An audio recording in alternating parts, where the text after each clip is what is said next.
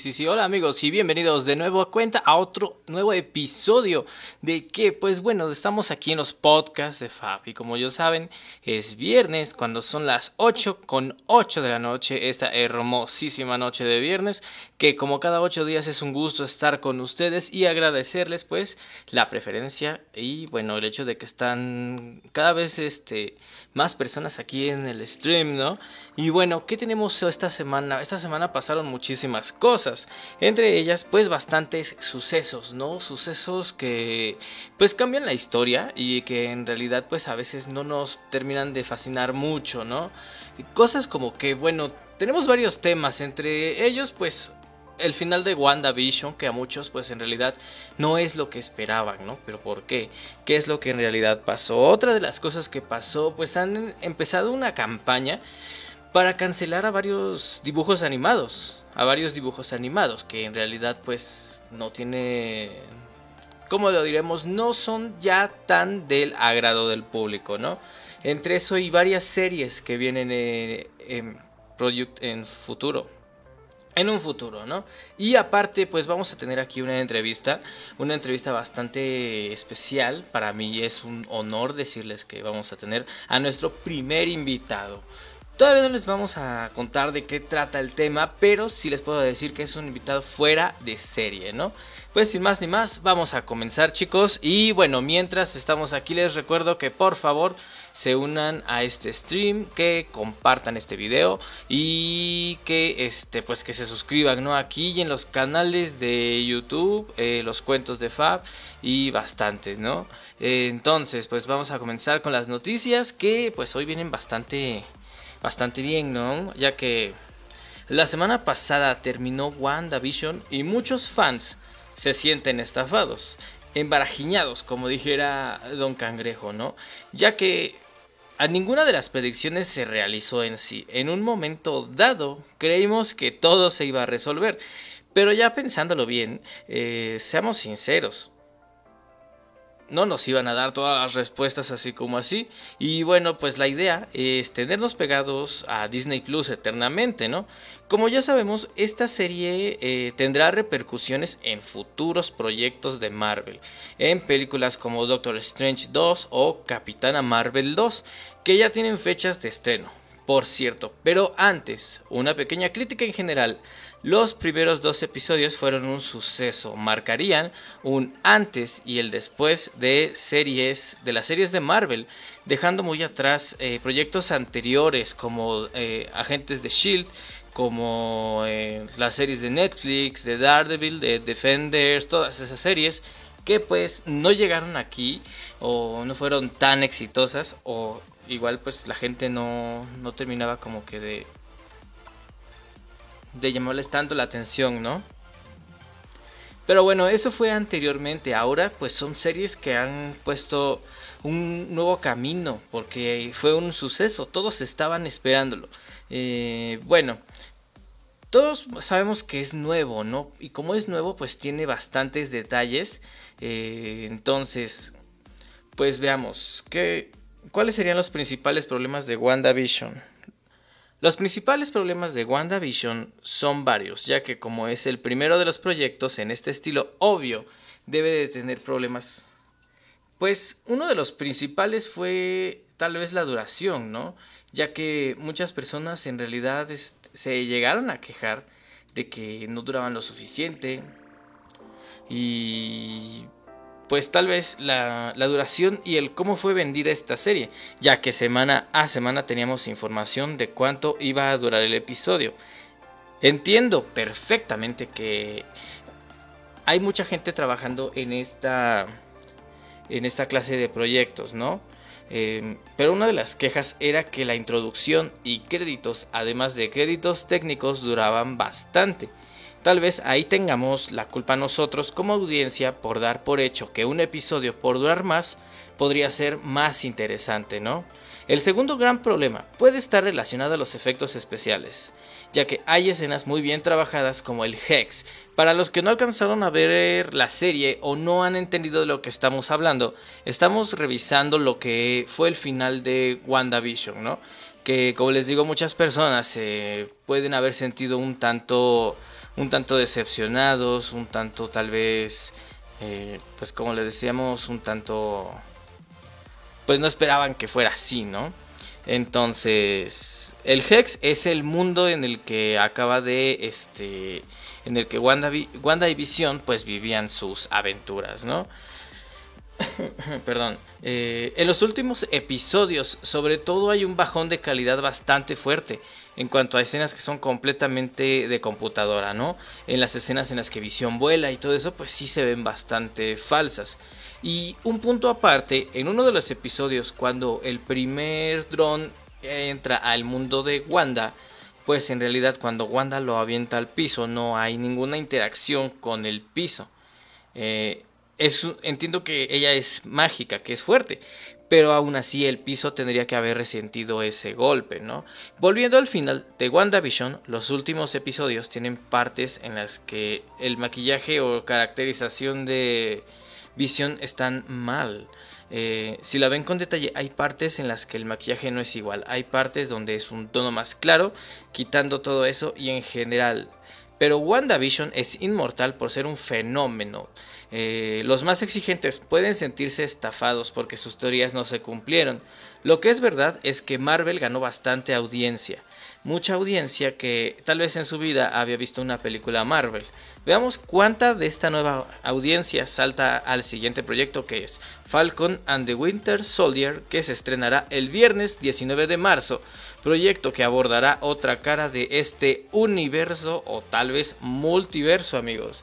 Entonces ya saben, el próximo 19 van a tener el comienzo de lo que sería la nueva serie de mm, Disney Plus, eh, Mar, eh, ¿cómo se llama? Falcon and the Winter Soldier. Perdón chicos. Y bueno, pues, ¿qué es lo que pensamos? Yo, sinceramente, yo sí me siento un tanto decepcionado. Yo sí me siento.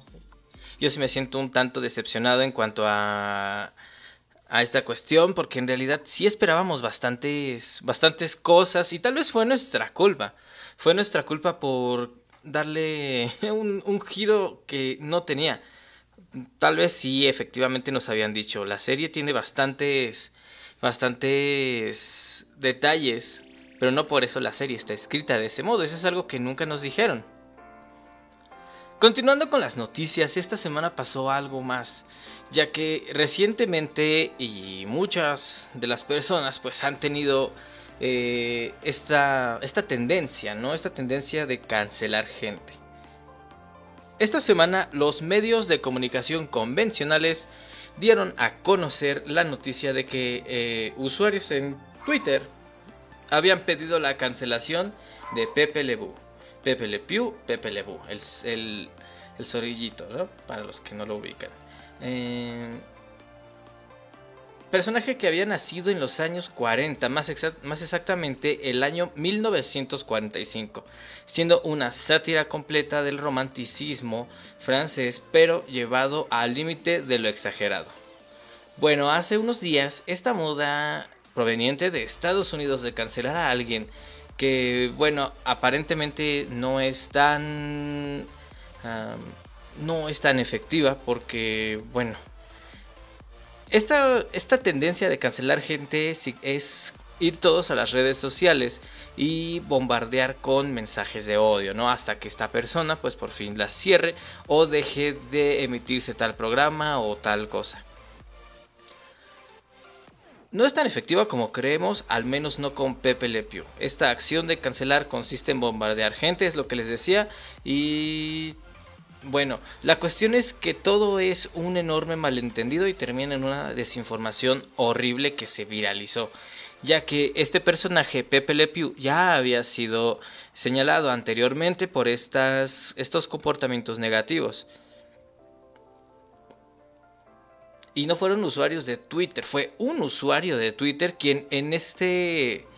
Eh, ¿Quién es este usuario? Pues ni más ni menos que el columnista Charles B., que elabora en el New York Times en su columna titulada Six Sus Books for Advice, publicada en el diario de The New York Times, y lo cito, el racismo debe ser exorcizado de la cultura, incluidamente incluida o especialmente de la cultura infantil.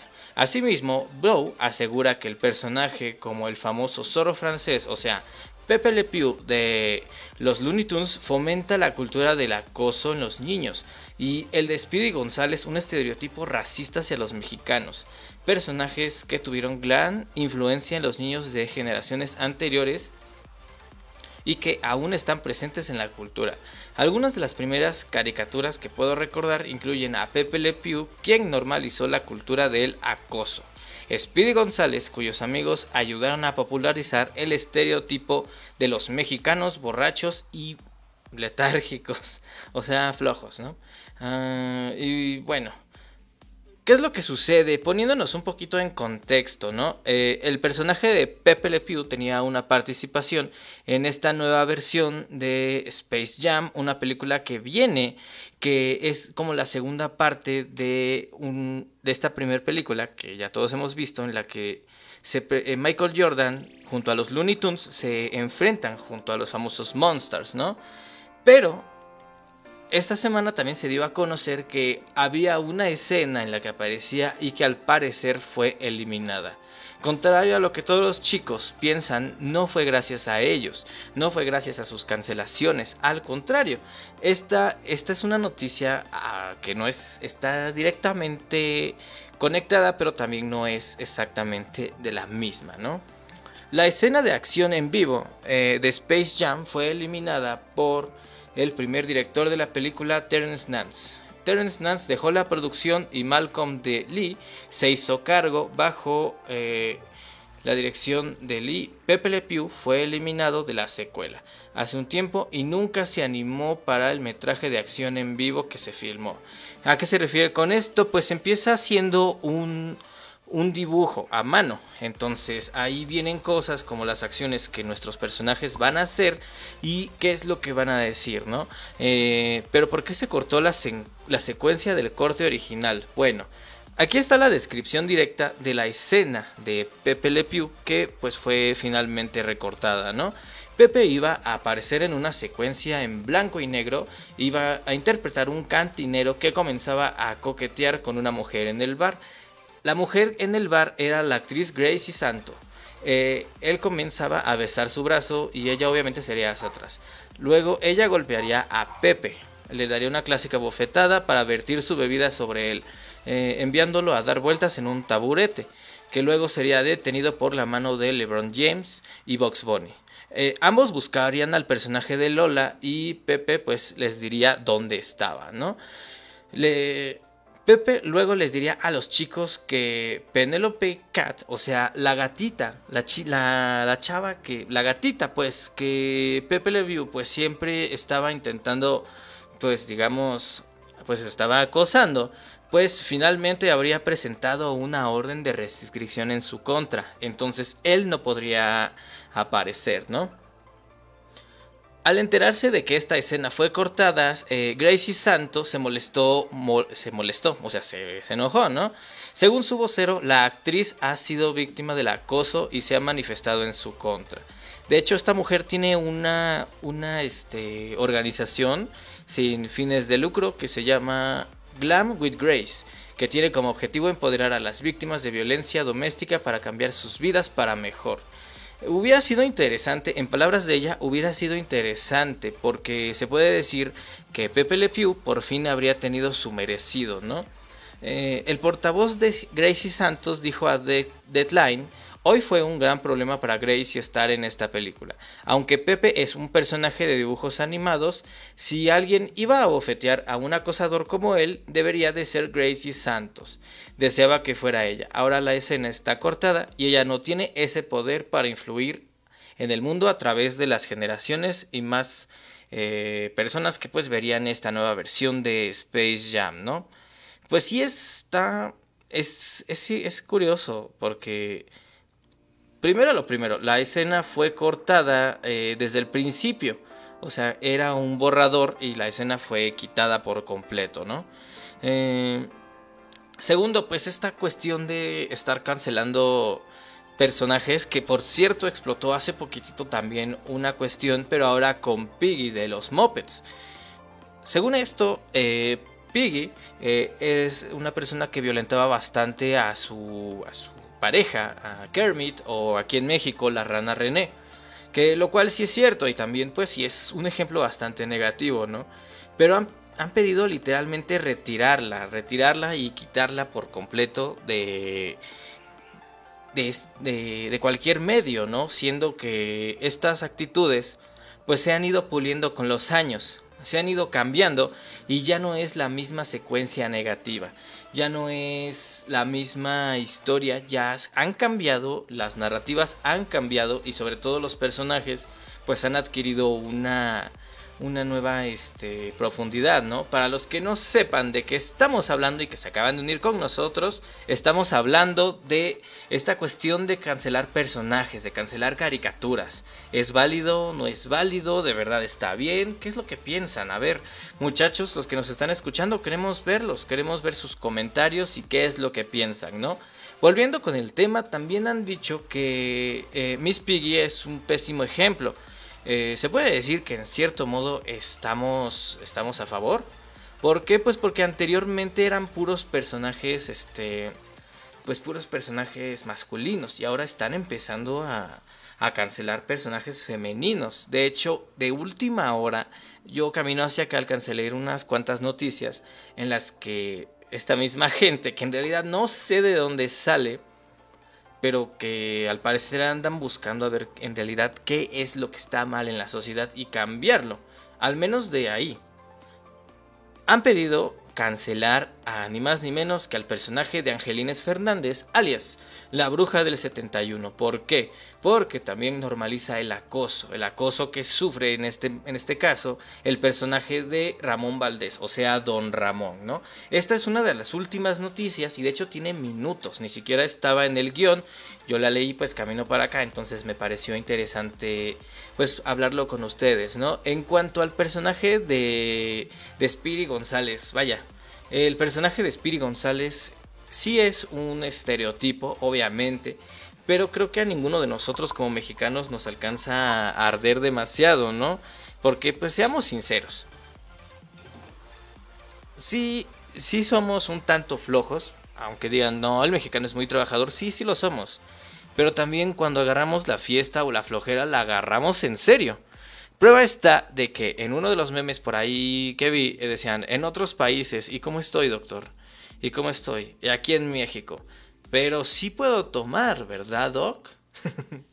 Entonces, pues sí, o sea, es... Yo entiendo que hay cosas que sí están mal, que sí deben cambiarse, como digamos a lo mejor las aptitudes de Pepe Le Pew, como incluso el control excesivo de Miss Piggy, o tal vez solo tal vez, digamos, la cuestión esta de, de la bruja del 71, ¿no?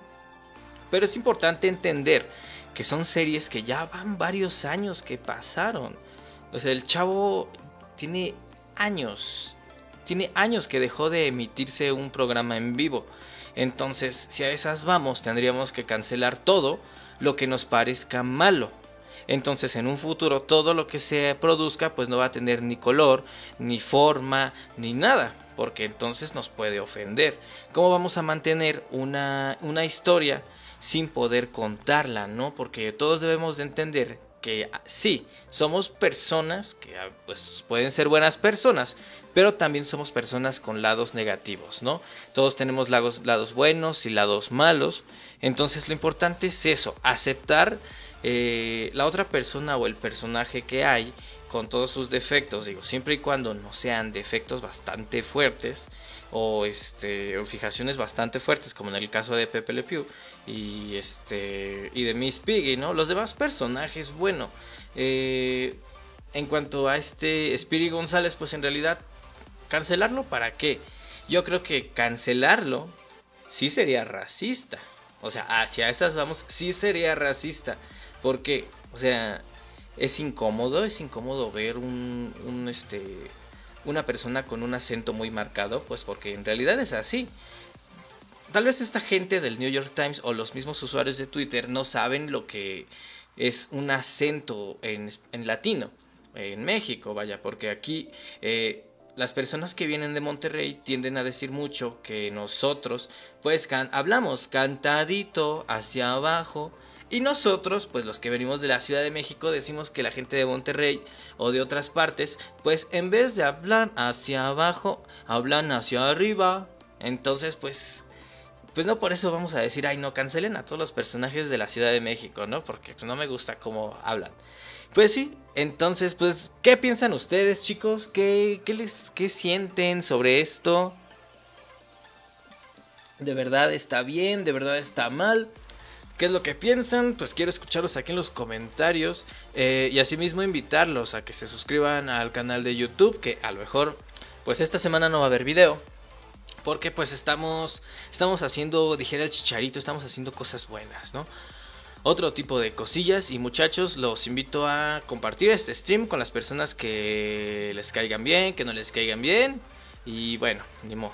Pues sigamos con la información chavos porque esta semana también se dieron a conocer otras cosas. Ya que eh, un proyecto que, del que se hablaba muy, muy a lo lejos, pues era una especie de serie en acción viva, pero sobre las chicas superpoderosas. Entonces dicen, wow, las chicas superpoderosas fue una caricatura de por ahí del año de 1998 que hablaba sobre tres pequeñas, Bombón, Burbuja y Bellota, que peleaban contra las fuerzas del mal o algo así iba la, el, el, memo, ¿no? Entonces, eh, esta es una serie en acción viva con actores de verdad ya que, según esta noticia, las chicas superpoderosas se convertirán en carne y hueso. El proyecto en acción viva realizado por Warner Brothers para el canal CW ha encontrado a sus protagonistas. Se trata de actrices como Chloe Bennett, Jana Parold y Dove Cameron. De estas tres chicas, eh, creo que la más conocida es Dove Cameron, para los que no sepan quién es, pues ella es una actriz Disney que salía en una serie eh, que no me acuerdo cómo se llama, creo que se llama... Este, buena suerte, Charlie, que hablaba de una de unos videos que le grababan a la niña, pues para enseñarle sus aventuras del día a día, ¿no? Según el medio Variety, las actrices interpretarán a los adorables personajes Bombón, Burbuja y Bellota, pero ahora con una distinta perspectiva, conocida, poco conocida eh, de la serie animada. La serie fue anunciada hace unos meses, que estaría basada en personajes de la serie de Cartoon Network. Según esto, ¿de qué va la trama? Pues la trama se situaría años después de que las protagonistas pues abandonaran su vida de, las, de ser superhéroes, ¿no? Tendrían ya 20 años y según los primeros adelantos quedaría muy atrás su vida de superheroínas, siendo jóvenes adultos desilusionados por haber perdido su infancia en la lucha contra el crimen. Las jóvenes tendrán que volver a ser equipo ahora que se necesitan más que nunca, ¿no? Eh, esto que les voy a leer ahorita es la descripción general. Eh, esta noticia también fue complementada gracias a un canal en YouTube llamado Critic Side que, eh, bueno, me ayudó a entender bastante esta serie y si me está escuchando, un saludo tío Critic. Y bueno, la primera descripción, Chloe Bonnet, que interpretaría a Bombón. La actriz es conocida por su participación en Agentes de Shield. Eh, ella se encargará de dar vida a Bombón, ahora convertida en una joven. El personaje buscará volver a ser líder, a ser la líder que antes fue. Esta vez por su cuenta, fue por haber reprimido el trauma de su niñez y ha ocasionado que se convierta en alguien solitario y ansioso. Bueno, y ya desde aquí ya nos están como quedando pequeños pequeños guiños de que va a ser una, este, una serie un tanto oscura, ¿no? Mm, y seguimos con Yana Perold, Bellota. Mm, la joven le dará vida a Bellota, quien los años han hecho que quiera vivir una vida alejada de los reflectores en el anonimato, dejando atrás su vida como chica superpoderosa. Vaya, eh, pues sí, el morbo, el mor en mi caso me causa mucho morbo ver cómo van a lucir. Porque, vaya, creo que todos sabemos cómo lucen. En el dibujo animado no tenían dedos, no, no tenían dedos. Y pues yo nada más digo cómo van a lucir, cómo van a cómo van a ser. ¿Cómo le van a hacer para pues ahora sí que retratar los villanos? No me imagino, pero sí es algo interesante que me gustaría ver, ¿no? Y bueno, continuando con más noticias, pues... Eh, volviendo a Space Jam, vaya que esta película ha llamado la atención en redes. Eh, Lola Bonnie explota en polémica por su apariencia. Así es, chicos, chicos a los que les dicen furros o que les gustan los personajes antropomorficados, mortificados, deberían de escuchar esta noticia porque en realidad pues sí va bastante de bastante interesante, ¿no?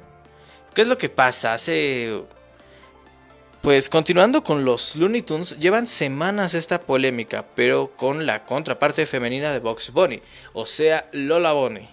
Esto en la nueva película que se viene, que sería una especie de secuela de Space Jam, eh, igual pues la película en la que veíamos a Box Bunny enfrentarse a los Monsters junto con Michael Jordan, que por cierto pues se hizo muy famosa esta escena en la que entra Lola Bunny y bueno, pues está Lola Bonnie con una apariencia un tanto exagerada, bueno, ni tan exagerada porque ahorita hablaremos de eso, en la que pues nos muestran digamos un aspecto, un cuerpo más torneado por parte de Lola Bonnie y este Box Bucks, como dicen en la película, pues se pone harto nervioso, ¿no? Y, y bueno, ¿qué es lo que dice? ¿Cuál es el motivo de ser? Esta noticia ya se había calmado, ya en realidad la gente ya lo había tomado como que, ah, sí, este, pues la, la cuestión con Lola Bonnie está bien. Y ya se había enfriado, ya se les había olvidado, pero hace poquito el director Michael Deli pues accedió a una entrevista y en esta entrevista pues empezó a, hablar de esta, de esta, de esta noticia, ¿no? Eh, cabe recalcar que mucha gente puso el grito en el cielo y bueno, no es tan preocupante, ¿no? Cada quien tiene sus fijaciones, pero casi todos eh, decían que por qué Lola Bonnie ya no tenía el cuerpo que tenía en los noventas en la película, que qué había pasado. Y es que también, pues, no hay imágenes como tal aún oficiales más que una o dos fotos en las que, pues, podemos ver que es un conejo. O sea, no, es un conejo completamente pequeñito, con dientes grandes, no, sino es un conejo, pues, un tanto antropomorfizado que bueno, eh, en realidad pues es parte de... Y bueno, les decía que en una entrevista con Entertainment Weekly, el director Michael Deli dijo en un, que uno de sus objetivos al hacer la próxima secuela de Space Jam era reajustar la imagen muy sexualizada a algo más, amigable para los niños al tiempo que cimentaba su personaje en la narrativa. es lo que les decía, que explotó esta polémica se había enfriado y el director pues, salió a, a mover las aguas otra vez, ¿no?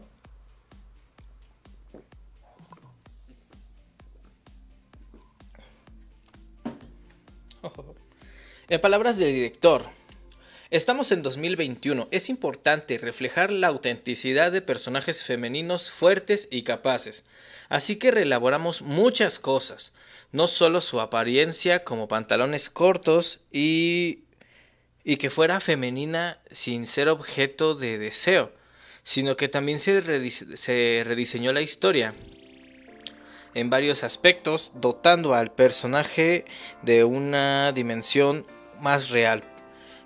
vamos a cimentar su destreza atlética, sus habilidades de liderazgo y convertirlo en un personaje tan completo como los demás. Aunque no tiene la historia de fondo extensa que tienen algunos de sus compañeros Toons, la habilidad de Lola Bonnie en la cancha de baloncesto siempre ha sido un gran aspecto de su personaje. Por lo tanto, es apropiado que esté cambiando su uniforme que imita visiblemente al de su compañero LeBron James. Esto incluye su propia manga. Además de que los otros ajustes de longitud en sus pantalones cortos y top, Lola Bonnie será de la misma isla que Wonder Woman. Eso igual es parte de esta entrevista donde han dicho que también la que también sería una especie de amazona. Que también sería pues más que una caricatura, ¿no? Vaya, vamos a ser un tanto objetivos y tal vez a alguno no le parezca tan tan acertada la opinión, ¿no? Pero vaya, eh, todos sabemos que si haces ejercicio pues van a empezar a salir músculos, ¿no? Entonces, alguien que sí juega bastante básquetbol, alguien que juega bastante fútbol, pues sí con el tiempo termina adquiriendo unas piernas torneadas, fuertes. y sin verlo sin morbos, en realidad pues es lo que es, ¿no? Eh, pues es lo mismo que sucede con muchos superhéroes, ¿no? Porque al principio eh, estaban bastante exagerados. De hecho, es algo muy común que pasa con las superheroínas. Que hay. En estos, en estos años ya le han bajado a la sexualización de los personajes. Porque si ahorita te pones tú a ojear un cómic de los años 90, eh, sobre todo con series un poquito más adultas, como lo que es Batman y este. Y bueno, Superman no tanto. Pero en Batman, Gatubela pues estaba casi casi en cueros. No tenía nada. O sea, su traje eran dos, este. Dos puntitos negros que tapaban pues por ahí donde les comento, ¿no? Y en el caso de Hiedra Venenosa, que es otra, otra villana, pues también tres hojitas al estilo Adán y Eva, ¿no? Ahí es entendible porque son superhumanos. Eh, deben de tener una musculatura mucho más marcada, caso que también pasaba con las contrapartes, ¿no? Eh, he de decirles que hay, unos, hay un cómic en el que todos los superhéroes de Marvel se van de vacaciones, entonces pues todos andan en, en truza, ¿no? Pero es una, ¿cómo lo diremos? A ver sin sonar tan, tan explícitos, pues es una truza bastante, pues, bastante apretada, o sea, lo que es, ahí se ve bastante pues bastante marcada esa zona, entonces pues siempre ha sido como que esta cuestión, como que sí se ha sexualizado el dibujo, digo, ahorita ya lo bajaron y en el caso de Lola Bonnie pues también pasa lo mismo, aunque si me preguntas a mí, yo diría que sí debería de estar un poco más torneada que el resto de personajes, ¿por qué? Porque ahí se notaría también que es un personaje un tanto más fuerte, un tanto más apto digamos, Box Bunny, pues él es Box Bunny, no es la estrella principal en el básquetbol, entonces pues tiene un cuerpo un poquito menos fornido. Lola Bonnie, al ser una experta en básquetbol, sí debería de tener aspectos un tanto más marcados en cuanto a su físico, ¿no? Porque incluso se nota cuando uno es este cuando uno es el ¿cómo se dice? cuando uno pues practica un deporte pues, se nota, ¿no? Obviamente. Y bueno, eh, pasa algo más que continuando con las noticias. Pues esta es una, es una noticia bastante triste en la que en realidad pues sí, yo creo que por, por respeto vamos a quitar la música un segundo. Porque sí es algo, un hecho bastante triste. Si me lo preguntan, pues eh, esta semana, el sábado 7 de marzo, se recibía la noticia de que Ricardo Gómez Gutiérrez había tenido un accidente en su casa tras resbalar de sus escaleras y, y tomarse de una parte de un barandal para evitar la caída. Momentos después empezaría un fuerte dolor en su espalda, ¿no? Ricardo González falleció tras ingresar ayer a terapia intensiva por insuficiencia cardíaca y neumonía. Esta, eh, para las personas que no saben de quién estamos hablando, pues hablamos que ni más ni menos que de Cepillín, ¿no? Cepillín fue una figura bastante imponente, bastante, es una, es una referencia bastante fuerte, fuerte a nuestra cultura, ¿no? El payasito de la tele era toda una leyenda de la cultura mexicana e hispana, con éxitos como El bosque de la China, Las Mañanitas, que son, yo creo que son junto a las a las de Pedro Infante son las más conocidas. O sea, ¿quién no ha escuchado mínimo ocho o nueve veces pues, las mañanitas? ¿no? Yo creo que todos las escuchamos cada año, pero en mi opinión las de Cepillín son de las más conocidas. Eh, por siempre mantener un humor blanco y dar harta nostalgia, Ricardo González Gutiérrez comenzó su vida laboral como odontólogo y a sabiendas de que su profesión asustaba a los niños, tuvo la idea de pintarse de payaso, o sea, de pintar al payaso de dentista y pues tomar las, este, ser un poquito más cómico al momento de dar sus consultas. Entonces, pues le quitó lo aterrador al personaje. Yo no conozco a nadie que no tenga miedo de ir al dentista, ¿no? Eh, y bueno, su nombre viene de, de, uno de los productos de higiene bucal pues más usados. Eh, y así nació Cepillín. Y bueno, pues es una noticia bastante fuerte y bastante triste. Mm, yo creo que todos lo conocemos, todos y, Y todos siempre hemos querido, como que, quién sabe por qué, pero queríamos conocerlo, ¿no?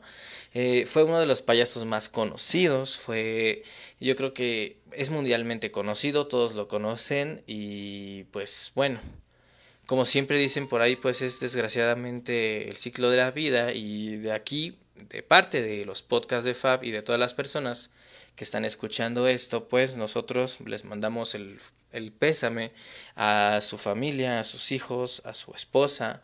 Y bueno, nos quedamos con la idea de que ya no está sufriendo y que muy por el contrario, pues Él vivirá por siempre en nuestros corazones. Y pues bueno, vamos a seguir con las noticias chicos. Y para quitar pues un poquito este tono serio, pues se filtra el Snyder Scott. ¿Qué es el Snyder Scott, chicos? Pues es, es la versión completa de una película que nació en el 2017, ¿no? ¿Qué película? Pues La Liga de la Justicia. Esta es la versión de Avengers, pero de otra compañía, ¿no? Con personajes un tanto desconocidos. No muchos los ubicarán, ¿no? Pero hablamos de Superman, de Batman, varios personajes juntos, ¿no? La noticia en general es que se filtra parte de la película. Esta película pues era estaba predestinada para estrenarse el 18 de marzo, por cierto, dos días antes de mi cumpleaños, chavos, entonces pues ya saben qué hacer, ¿no? Eh, ¿Cuál es la mejor parte de que la Liga de la Justicia de Zack Snyder dure cuatro horas? Así es, porque el corte final era de cuatro horas pues que cuando HBO Max filtra por error una hora entera de la película, puedes estar tranquilo porque solo es una hora y no te han arruinado toda la cinta. Pues porque sí, el día de ayer se filtró por error la primera hora de la Liga de la Justicia. Resulta que usuarios de HBO Max que quisieron ver esta, esta horrible película de Tommy Jerry que, está hecha con las patas, o sea, es pésima, es aburrida. Que bueno, después hablaremos de ella, pero solo si ustedes quieren. Eh, pues los usuarios intentaban entrar a, a verle esta, esta, esta, película de Tommy Jerry y se encontraban con algo completamente diferente, ¿no? yo creo que sí fue un, un shock bastante fuerte, ¿no? Uh, como era de esperarse, muchos de estos suscriptores subieron a sus redes videos e imágenes de la película y aunque eh, los fans actuaron con rapidez para eliminar el contenido, pues era, era inevitable que se dieran cuenta, ¿no? Pues ya que pues algo eh, que muchas veces en el en el digamos en el subconsciente de la cultura pop pues es tan llamativo eh, pues sí tiende a ser como que eh, ¿cómo les diré? Sí, sí llama la atención, ¿no? Más que nada para los que han seguido esto desde el principio. Y bueno, por ahí se comenta que pues no es una no es un error y yo creo que no es un error, sino como que hay bastantes ¿cómo se dice? intereses de por parte de la compañía de que esto no no despegue. ¿Por qué? Pues porque en realidad perdió mucho dinero y pues seamos sinceros, como que muchas personas en realidad no, no lo esperaban, no, no, querían que esto tuviera éxito, ¿no? Eh, y bueno, la cuestión es que se filtra el, la mayor, una, una, parte, que en realidad pues podríamos decir que es parte de, eh, de la versión original, que estaba, pues que ya todos vimos porque pues lo mejor está justo en las últimas dos horas, ¿no? Y bueno, algo que a destacar es que han dicho, han dicho que las personas que han podido ver esto, eh, este corte del Snyder Scott, han dicho que las últimas dos horas son las mejores de la película y que por suerte y según lo que han comentado los afortunados que ya han visto la primera parte, es que los efectos especiales están al nivel de lo que Marvel está sacando. O sea, hablan de las películas, no de WandaVision, ¿no? Eh, pero el estilo del lector ha tenido mucho que ver sin duda. Y bueno chicos, queda poco más de una semana para poder disfrutar de la versión de Zack Snyder de la Liga de la Justicia, pero todo indica que a pesar de lo que de lo larga que ha sido la espera, esta película va a ser todo lo que los fans esperaban de DC. Y bueno, como quien dice, pues sí, yo creo que todos lo, al menos los que nosotros, los que seguimos esto desde el principio, lo esperábamos con muchísima, muchísima ilusión, ¿no? Porque, vaya, es, es, es histórico, porque nos hicieron caso, escucharon por fin al... Perdón, escucharon por fin a los fans, dejaron de vernos como signo de pesos. Y eso es bastante bueno, porque es, es una parte inicial, significa que estamos moviendo eh, esta empresa, ¿no? Y bueno, vamos a continuar con algo, chicos. No les voy a mentir, estoy bastante nervioso y feliz. ¿Por qué? Pues porque, bueno, hoy estoy muy emocionado por presentarles a alguien. Vamos a entrar, esta es la primera entrevista, chicos. Entonces ahí atentos. Y bueno, Estoy muy emocionado por presentarles a alguien que no solo es mi primera entrevistada, también es un ser humano excepcional que desde hace ya varios años pone su granito de arena en esta inmensa lucha para que millones de mujeres puedan recibir ayuda e igualdad de oportunidades. Con ustedes, directo de la alcaldía de Gustavo Amadero, la licenciada en Trabajo Social Alicia C., que por cierto es mi mamá pero hoy no vamos a, hablar con ella como mi mamá, sino como la persona que eh, se encarga de esto, ¿no? Bueno, pues eh, mira, aquí tenemos agüita y bueno, acaba de llegar en este momento, entonces pues unas cuantas palabras. Hola, buenas noches. Este, esperemos que nos estén acompañando, ¿verdad? Bienvenidos. Primero que nada, eh, no nos vamos a meter en polémicas sobre los sucesos que han ocurrido en las marchas de esta semana, ¿no? Simplemente vamos a abordar esto como lo que es, eh, que es un recordatorio de que la igualdad es un derecho de todos. Eh, nosotros estábamos hablando fuera de cámaras, este, y decíamos anteriormente, bueno, pues esto, esto empieza... Eh, ¿Por qué? Pues porque anteriormente, ahorita está, ya está, muchos no alcanzaban a entenderlo, pero sí estaba mal dicho o estaba mal felicitar a una mujer en el justo el Día de la Mujer, ¿no? Entonces, de ahí nació un meme, ahí nació un meme pues con humor bastante negro, ¿no? ¿Qué decía este meme? Este meme eh, justamente te presentaba a, un hombre felicitando a una mujer y le decía felicidad de la mujer y la mujer le respondía con bastante enojo no no me felicites con que me con que no me mates es suficiente entonces era un este era un meme con bastante humor negro, pero tiene, tiene su base. Entonces, hablando con, ahora sí que con la licenciada, eh, pues llegamos a la conclusión de algo, ¿no? Entonces, la... Ah, miren, eh, Mari González, hola, buenas noches, Alicia, aquí las adoradas apoyándola. Un saludo, grupo de las adoradas. Muchísimas gracias por unirse a este stream. Vamos a hablar un poquito más, ¿no? Entonces, como les decía, este, este meme pues fue como que parte principal de que se desatara una guerra sin sentido, eh, digamos entre géneros, que no debería de existir. Les voy a dejar el micrófono un ratito aquí porque bueno, ¿de dónde viene? ¿Por qué se conmemora? No se celebra, ¿por qué se conmemora el Día de la Mujer? Bueno, mira, se conmemora, en, eh, se está recordando en memoria eh, de un 8 de marzo de 1857 en donde murieron este, quemadas 130 mujeres que se habían encerrado en una fábrica de textil al encontrarse en huelga por reclamar igualdad salarial e igualdad de condiciones con los hombres. Fueron encerradas en la fábrica y desafortunadamente prendieron fuego y ellas mueren quemadas vivas.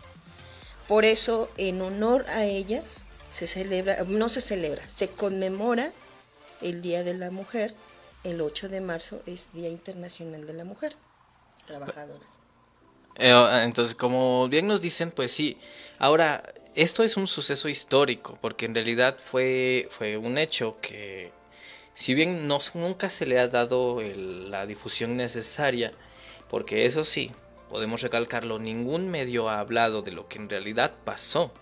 Jamás nos han dicho que se está conmemorando la lucha valiente de estas mujeres que, bueno, pues pedían igualdad laboral, igualdad de oportunidades. ¿Por qué? Pues porque era un este un pues era un estatuto, era algo que no estaba no estaba bien y ahora lo están logrando, ¿no?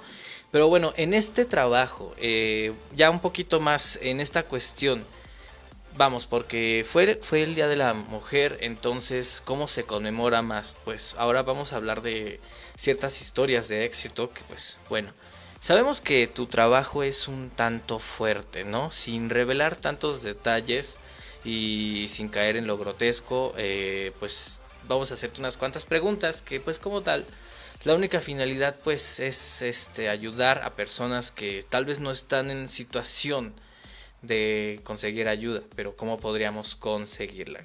Eh, explícanos un poquito de eh, el organismo en el que estás, a qué se dedica. Bueno, mira, yo trabajo en la Secretaría de las Mujeres y eh, nuestra labor es empoderarlas, empoderarlas, brindarles apoyo, que se sientan respaldadas. Tú hablabas de un meme muy fuerte en el que decían no me mates, sin embargo, este se ha presentado este fenómeno triste social en donde sí existe el feminicidio, el feminicidio eh, hacia las mujeres y muchas veces es la misma pareja quien llega a, violentarlas. Entonces nuestra labor en la Secretaría de las Mujeres es apoyarlas. En primera es escucharlas, este, hacerles sentir que no están solas, que les creemos, porque incluso muchas veces el generador de violencia puede ser ante otras personas este, muy sociable, muy alegre, el mejor amigo, el mejor hijo, y estando eh, como pareja puede ser una persona muy violenta. Y a veces, este, cuando hay una mujer que está siendo violentada, la familia no le cree, le llegan a decir, es que no es cierto, si él es muy buena persona, él es una persona fantástica, él es una persona muy alegre, no te creo lo que tú estás diciendo. Esa es nuestra labor, entenderlas, eh, apoyarlas, creerles lo que está pasando, eh, porque sí se da, y es apoyarlas. En la, ahí en la Secretaría eh, se les brinda el apoyo jurídico y también el apoyo psicológico para que de alguna manera puedan este, entender, digamos, trabajar esta cuestión. Cuando alguien está muy, este, está en un círculo de violencia, lo primero que se llega a afectar es la autoestima. Y cuando se afecta nuestra autoestima, llega el momento en que ya no podemos tomar decisiones y que ya no podemos resolver los conflictos. A veces se nos hacen muy fuertes. Entonces, esa es nuestra labor, empoderarlas. Empoderarlas es hacerlas sentir que ellas pueden salir adelante sin la necesidad de estar dependiendo de alguien que las está lastimando y las está violentando. Se les brinda el apoyo jurídico en cuestión de que si quieren ellas este, divorciarse, o la pensión alimenticia de sus hijos en común. Eh, ese es el apoyo que se les brinda. Muy bien, pues nos decías que, bueno, sí son historias bastante fuertes, pero ahora vamos a meternos un poquito en cuestión tuya, porque pues a final de cuentas no solo eres una trabajadora de esto, ¿no? Sino que a final de cuentas termina absorbiéndote un poco entonces, por eso te pregunto, tú tienes, me imagino que tienes varias anécdotas en las que sí han sido por momentos un tanto estresante, tal vez un poco peligroso. Me contaste en algún momento una anécdota en la que, este, bueno, obviamente no vamos a decir nombres, ¿no? Pero, este, pues literalmente tenían que salvaguardar la, este, digamos, la, la, pues sí, la vida, ¿no? La vida de unos, unos pequeños, porque pues igual la, no solo se encargan de la mujer en sí, sino, sino también les dan un poco de apoyo en esta cuestión sobre los menores. De una ocasión me contaste, no sé si puedas contarnos un poquito, de esa ocasión en la que tuvieron que sacar a un pequeño, ¿no? Me parece que este que eran un par de pequeños y que la, la policía pues se movió rápido porque hay que admitirlo aparentemente pues todos los días hay noticias de policías que pues han, han sido abusivos, que han causado esto, pero eh, aquí hemos visto muchas historias de muchos oficiales que se han portado bastante bien y han hecho su trabajo. Y bueno, eh, entonces como es eh, una pequeña anécdota que tengas que te haya marcado mucho que digas, wow, eh, fue impresionante. Por cierto, este, allá hay agüita, eh, por si, por si tenemos sed, porque pues bueno, estamos está haciendo un poco de calor, ¿no? Entonces, este, alguna anécdota que quieras compartirnos, que te haya dejado una enseñanza o algo. Mm, híjole, creo que en mi trabajo, el día a día te enseña mucho. Y hay, sí lo acabas de decir, infinitas historias y a veces eh, unas muy fuertes. Y algo que me ha enseñado mi trabajo es que los hijos, las hijas pueden ser tu fortaleza y también tu debilidad. Que a lo mejor como mamás me ha tocado ver esa parte de las mamás en donde han permitido injusticias, golpes, violencia, pero cuando tocan a sus hijas o a sus hijos, es cuando se mueven, es cuando dicen, no voy a permitir que le hagas daño. Me ha tocado ver, eh, sí, situaciones en donde muchas veces los niños son quienes les dicen a las mamás, vámonos de aquí. Este, no, no, no, vámonos porque mi papá te va, te puede matar. Esas son palabras muy fuertes que a veces tambalean a la mujer y dicen, yo me voy. Y a veces no es que tarden en tomar una decisión porque no lo quieran hacer, sino que muchas veces están atadas a los mandatos tóxicos sociales, a los mandatos tóxicos religiosos y familiares, en donde nos dicen que ser una buena mujer, una buena esposa es aquella que aguanta, aquella que es muy abnegada. Entonces, bajo esos mandatos tóxicos sociales, familiares, religiosos, eh, les cuesta mucho trabajo desprenderse de ellos y por eso es que a veces están ahí. Otra de las cuestiones que yo decía que eh, es empoderarlas, ¿por qué? Porque otro mandato tóxico social muy fuerte y familiar es el que muchas veces nos dicen que tú sola no vas a poder con tus hijos o tus hijas, que a dónde vas a ir, que quién te va a querer, que nadie te va a aceptar con tus hijos.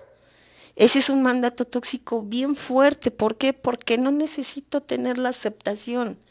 Ese es el empoderamiento, el pensar, no necesito la aceptación de nadie para poder yo salir adelante, para yo sacar a mis hijos adelante, para hacer de mis hijos triunfadores, para hacer de mis hijas mujeres trabajadoras, triunfadoras, profesionales. Eso es a lo que se, se tiene uno que enfrentar como mujer, a lo que me ha tocado ver en mi trabajo, que es lo que detiene a muchas mujeres, esos mandatos tóxicos sociales. Así es. Ok, pues muchísimas gracias. Y bueno, una pregunta más. Eh, dijimos que no nos íbamos a meter tanto en estas cuestiones, pero siempre es importante tener una, una segunda opinión.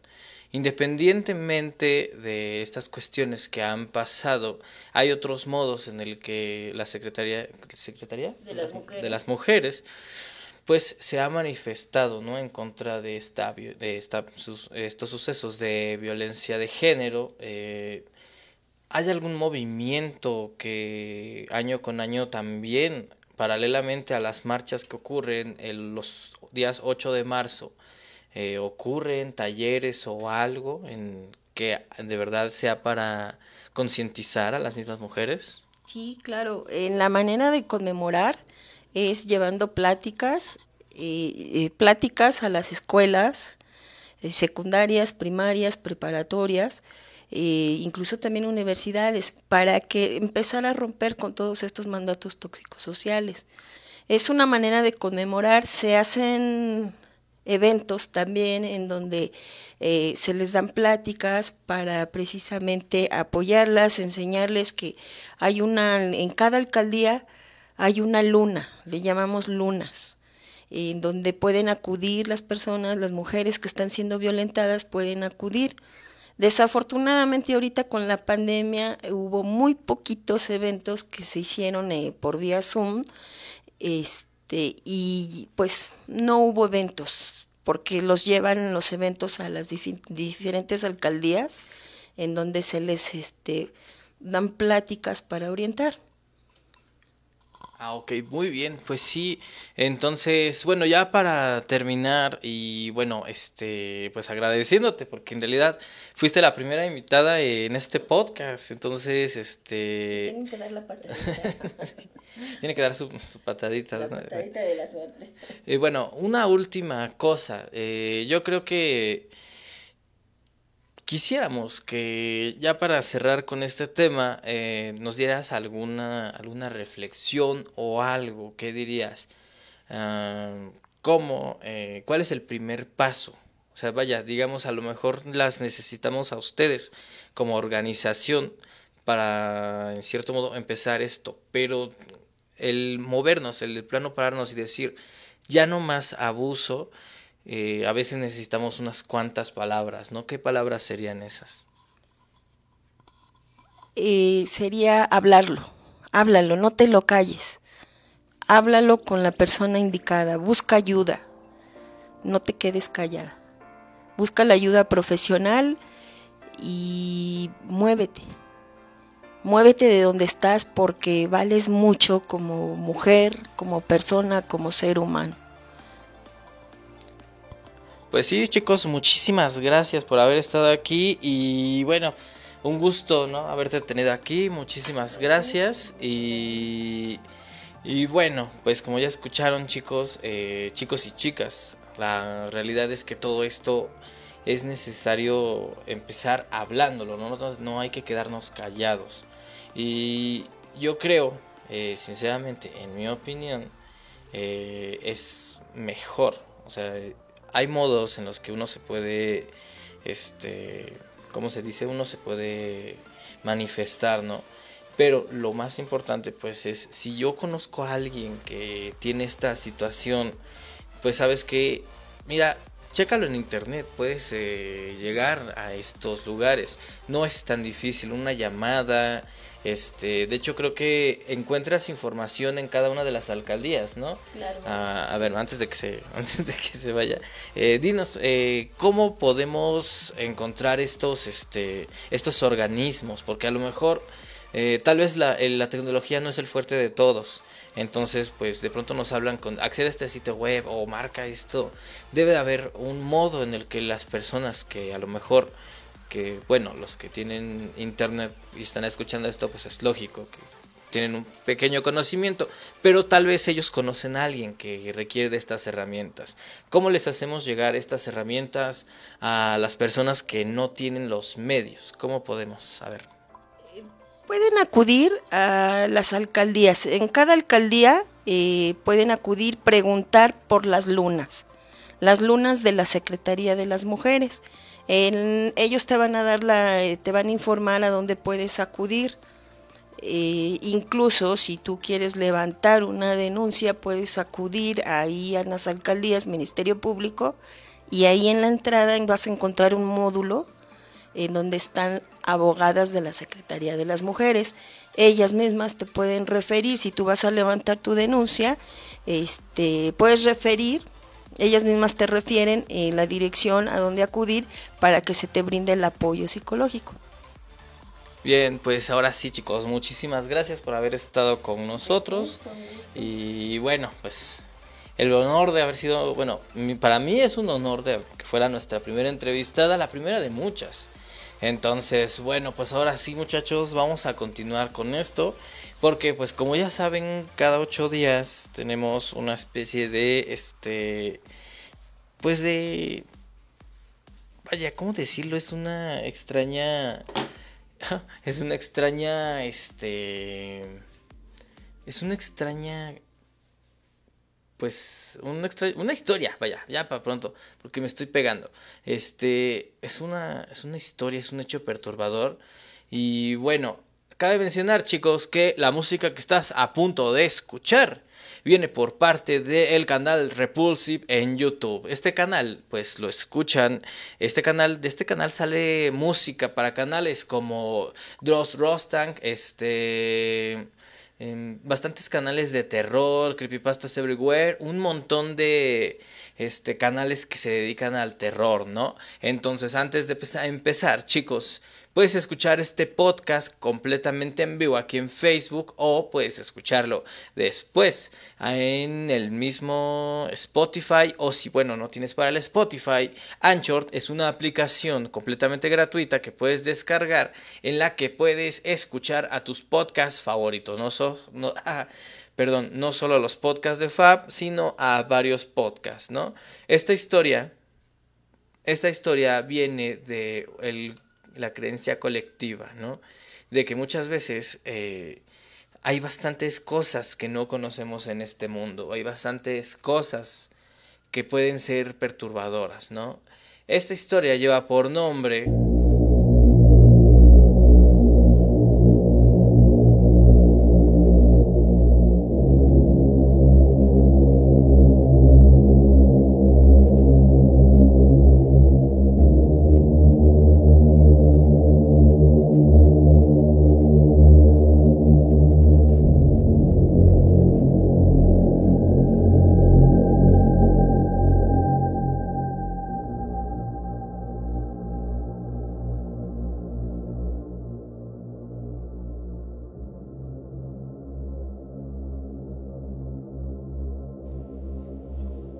Esta historia lleva por nombre El Señor Bocón.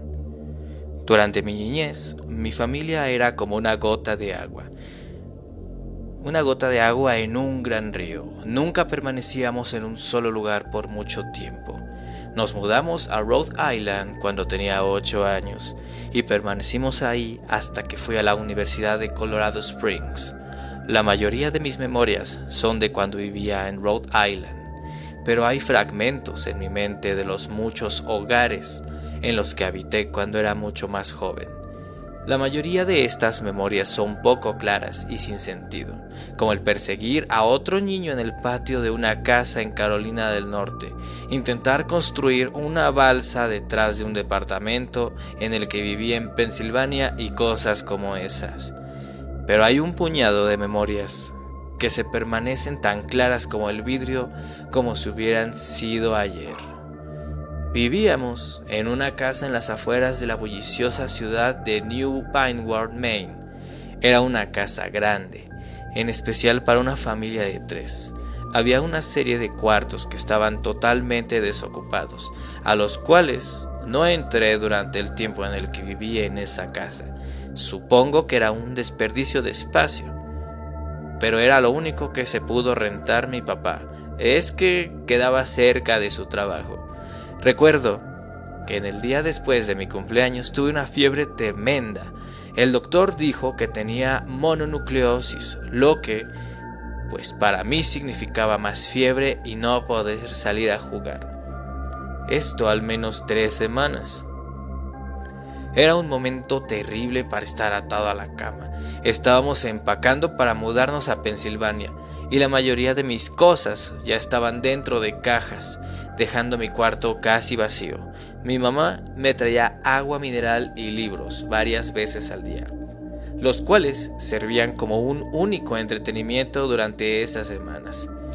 No recuerdo exactamente cómo conocí al señor Bocón, Creo que fue una semana después de que me diagnosticaron mononucleosis.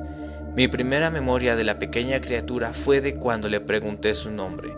Me dijo que lo llamara señor Bocón, porque tenía una boca enorme. De hecho, ahora que lo pienso, todo en su cara era enorme, en comparación a su cuerpo, su cabeza, sus ojos, sus arrugadas orejas.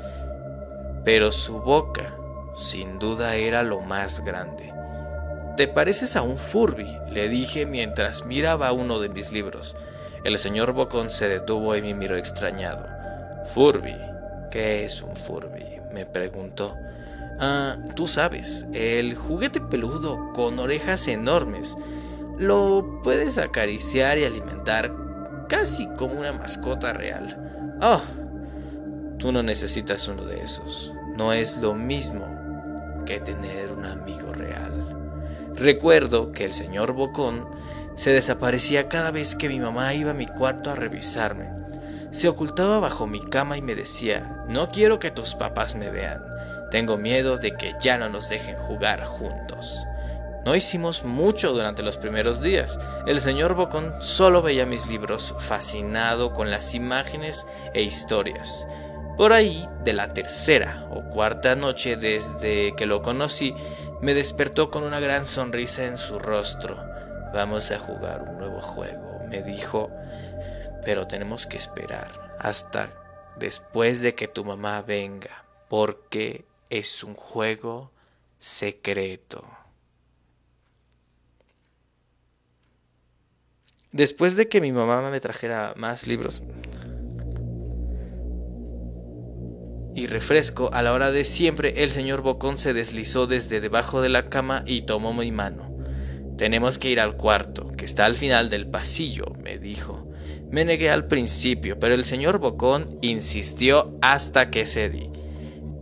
El cuarto en cuestión no tenía ni muebles ni tapiz, lo único que lo distinguía era una ventana del lado opuesto a la puerta. El señor Bocón Corrió a través del cuarto y le dio un firme empujón a la ventana, dejándola un poco abierta. Entonces él me insistió en que mirara hacia el piso de afuera. Aunque estábamos en el segundo piso de la casa, la caída era más alta, debido a que estábamos en una colina. Me gusta jugar a fingir aquí, me explicó el señor Bocón. Finjo que hay una suave y enorme trampolín allá abajo y brinco. Si lo crees con todas tus fuerzas, vas a ver que rebotas hasta acá arriba, como una pelota. Quiero que lo intentes. Es muy alto, le dije, pero eso es lo divertido. No sería tan divertido si fuera una caída corta. De ser así, mejor si rebotaras, mejor que si rebotaras en un trampolín real. Yo recuerdo haber jugado con la idea, dejarme caer en el fresco aire y rebotar en algo que mis ojos no podían ver. Pero lo realista en mí prevaleció. Eh, quizás en otra ocasión le dije, no sé si tenga tanta imaginación, podría lastimarme. La cara del señor Bocón se contorsionó con un gruñido, pero solo por un momento. Decepcionado, se metió debajo de mi cama, donde estuvo quieto el resto del día. A la mañana siguiente el señor Bocón llegó con una pequeña caja. Quiero enseñarte malabares, me dijo. Aquí hay unas cosas que puedes usar como práctica antes de que te dé tu primera lección. Miré la caja. Estaba llena de cuchillos. Mis papás me van a matar, le grité horrorizado pues el señor Bocón había traído a mi cuarto objetos que mi papá, obviamente, mi papá y mi mamá no me dejarían tocar nunca. El señor Bocón gruñó, es divertido jugar con esto. Quiero que lo intentes. Aleja la caja de mí, no puedo. Me van a regañar. Los cuchillos no son seguros para aventarse.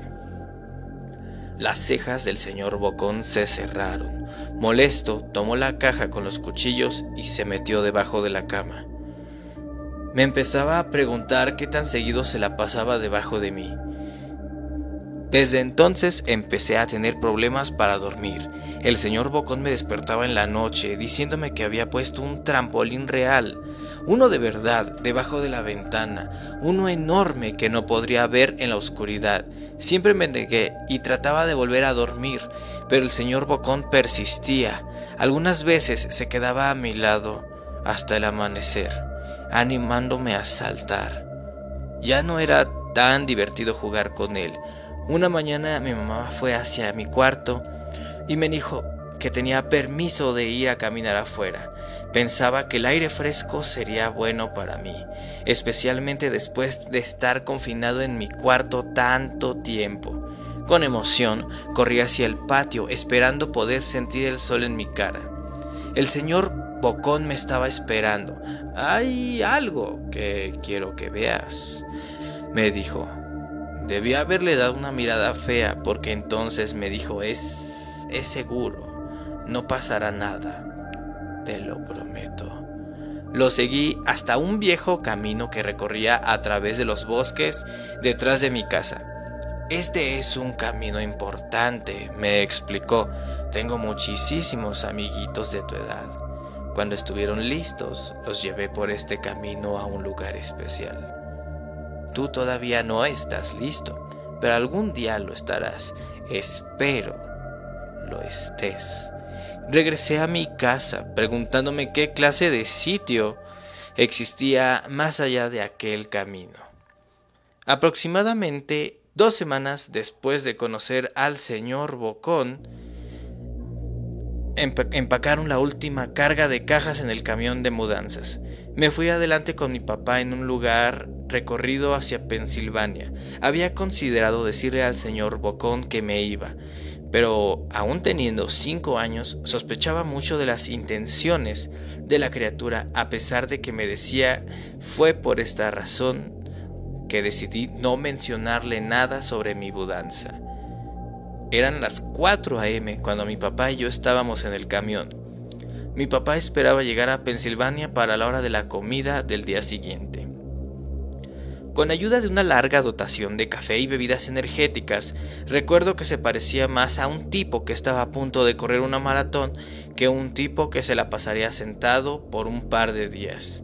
Es muy temprano para ti, ¿verdad? Eh, afirmé con la cabeza mientras la ponía en la ventana esperando dormir un poco antes de que saliera el sol. Sentí la mano de mi papá en mi hombro. Esta será la última mudanza, lo prometo. Sé que es difícil para ti, especialmente estando con esa enfermedad. Una vez que obtenga mi promoción, podremos quedarnos en un solo hogar y entonces podrás hacer amigos. Cuando el camión comenzó a moverse, vi la silueta del señor Bocón en la ventana de mi habitación. Parado, inmóvil y sin saber qué sucedía, se despidió lastimosamente de su con su mano. Yo no me despedí. Años después regresé a New Vinewood. El terreno donde se encontraba mi casa estaba vacío, a excepción de los cimientos. Resulta que la casa se quemó algunos años después de que yo y mi familia nos fuimos. Por curiosidad busqué el camino que el señor Bocón me enseñó y al encontrarlo decidí seguirlo. Una parte de mí esperaba que el señor Bocón saltara sobre mí de repente y me espantara dándome un infarto pero tenía la sensación de que el señor Bocón ya no se encontraba en ese lugar, como si de alguna manera él estuviese atado a la casa que ya no existía. El camino llevaba a uno de los cementerios de New Vineyard. Al ver de las, muchas de las tumbas, pude darme cuenta que la mayoría pertenecía a infantes, no mayores a los 10 años.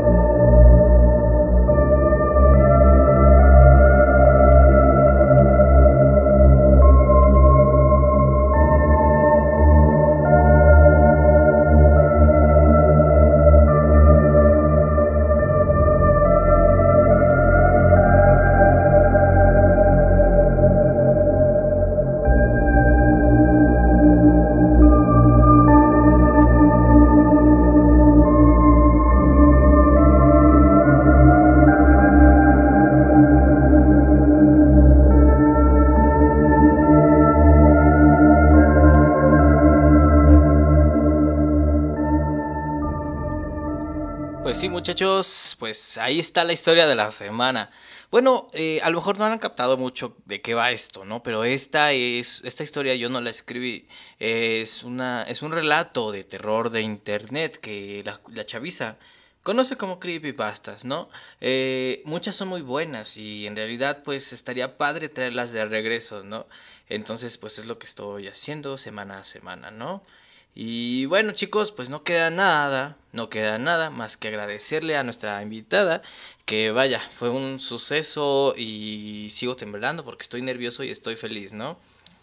Y bueno, pues ya ahora sí chicos, ya casi nos... Ya casi nos despedimos. Y pues no sin antes agradecerles a todos ustedes por haber estado aquí, ¿no? Eh, me divertí mucho. No sé cómo hayan visto estas noticias, este, estas situaciones, ¿no? Qué locura, qué locura que quieran cancelar, pues, a los personajes, ¿no? Siendo que la verdad, pues, pues ellos no tienen la culpa. Esto, eh, ellos nacieron en otra época. Eh, yo entiendo que la comedia es algo que debe de progresar, pero, pues, hacer como que no existen es peligroso. Porque bien dicen, y lo he dicho siempre, o sea, es un dicho general, quien no conoce su historia está condenado a repetirla. Y bueno, pues igual, ya vieron todo lo que pasó chicos. Eh, el nuevo dicho que del canal, de la página del canal, es, de todo lo que escuches, siempre eh, escúchala, bueno, cree la mitad e investiga la otra mitad, ¿no? Muchachos, amigos, gente, hombres, mujeres, chicos, chicas, eh, gracias a todos ustedes por haber estado aquí. Recuerden que los vamos a ver dentro de ocho días. Eh... Mari González, me encantó la historia, soy muy miedosa, pero esta me encantó, me tenías súper entretenida imaginando lo que pasaba. Vaya, muchísimas gracias, muchísimas gracias. No olviden compartir este podcast. Eh, justo ahorita cuando termine de transmitirse en vivo, ya lo vas a tener en Facebook, aquí en la página. Y no olviden pasarse por mi eh, página de mi página, mi canal de YouTube, Los Cuentos de Fab. Igual, este, chicos, chicas, amigos familia, todos, muchísimas gracias por haber estado aquí. Yo los escucho dentro de ocho días en otro podcast de Fab.